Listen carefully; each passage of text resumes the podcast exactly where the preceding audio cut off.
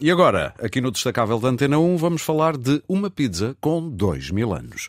E temos para falar uh, disso mesmo o Pedro Flores, já a seguir.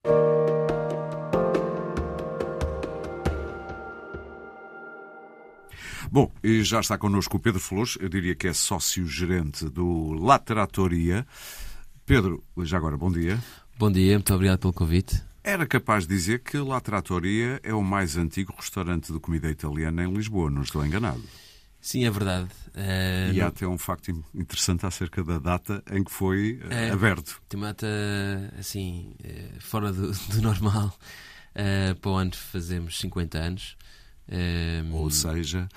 Ou seja, começou no dia 24 de abril de 74 curiosamente, um dia antes da Revolução. Exatamente. Isso foi bom ou foi mau? Uh, isto aconteceu porque havia um senhor italiano, foi o fundador do restaurante, uh, que se chamava Alcide Tarella. Ele já tinha um restaurante em Madrid uhum. e queria abrir um espaço em, em, em, Lisboa. Onde havia raízes da sua família Onde do lado maternal, do lado materno. E o meu avô que já Madrid. estava em Madrid Exatamente. disse: Olha, eu conheço ali um, consigo facilitar ali um espaço para abrir um restaurante italiano. Na altura não havia, de facto, italiano. Não se comia pizza, não. meus caros. Hoje em é dia parece uma coisa tão banal, mas na altura não havia pizza em Portugal. E então ele e o meu avô uh, abriram o restaurante em 64. Uh, claro que, pronto, aconteceu a Revolução Sim. e ele acabou por ser embora. Fugiu o, da Revolução. O, o senhor Tarela. Mas a sua família decidiu agarrar-se ao negócio. Mas depois uh, o meu avô ficou uh, com o restaurante entregue. Nunca, nunca foi nunca vi uma pessoa relacionada com restauração. Uhum. Um, Uau, e, coragem. teve, teve aquilo muitos anos. Ele vivia em Madrid, mas continuou com o restaurante, com, em, um bocado em, em autogestão. Como, como e para além de vários pratos italianos, a pizza fazia parte do menu ou não? Sim, a pizza sempre fez. Foi, portanto, foi dos primeiros mesmo a, a tinha uma parte eh, que era pizzaria em, em, baixo, no piso de baixo, e em cima era restaurante. Ou seja, havia dois conceitos dentro do espaço. Uma parte restaurante, onde havia mais as pastas, os risotos. Sim. E em baixo, a pizzaria que era mais barata, mas era, na altura, era o que fazia mais sucesso, a parte da pizzaria. Porque não, não, havia mesmo. Uh, Nós já vamos falar sim. mais disso até, porque é interessante tentar perceber uh, se o Lisboeta, na altura, era, era só em Lisboa e continua a ser só em Lisboa. Mas agora há mais restaurantes italianos por todo o país. Mas até vai ser interessante tentar perceber como é que o Lisboeta aderiu à, à oferta italiana na altura. Mas eu gostava já agora de saber o, como é que reagiu, o que é que pensou quando viu esta notícia da semana passada, salvo erro, que em Pompeia, a velha cidade romana, que há cerca de dois mil anos ficou soterrada por causa da erupção do Vesúvio. Descobriram agora um fresco, por acaso muito bonito, numa parede de um corredor eh, ligado a uma padaria ou uma coisa assim, e que tem um tabuleiro uh, com alguns uh, pedaços de alguma comida que até parecem focaccia, alguns, sim, sim. Um, uma bela taça de vinho e depois ao lado aquilo parece mesmo ser uma pizza. Parece, uh, quando viu sim. isso, o, o, que é que, o que é que pensou?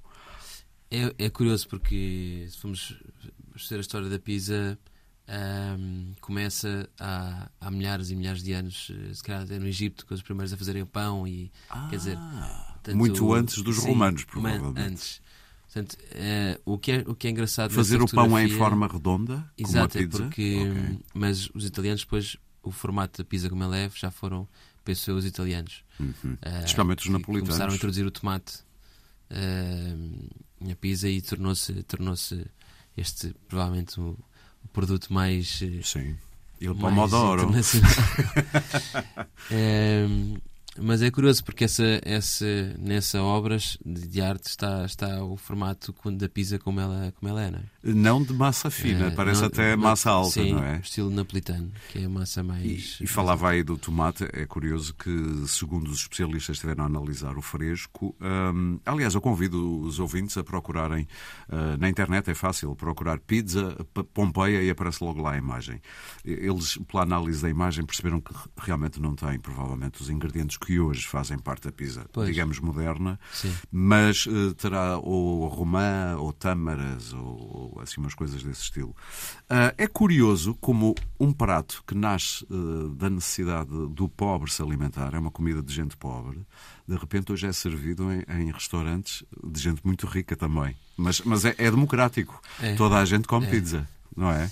Sim. É, alimento muito barato, uh, também muito rentável para, para os empresários de, de pizzarias. Estou a contar os seus segredos.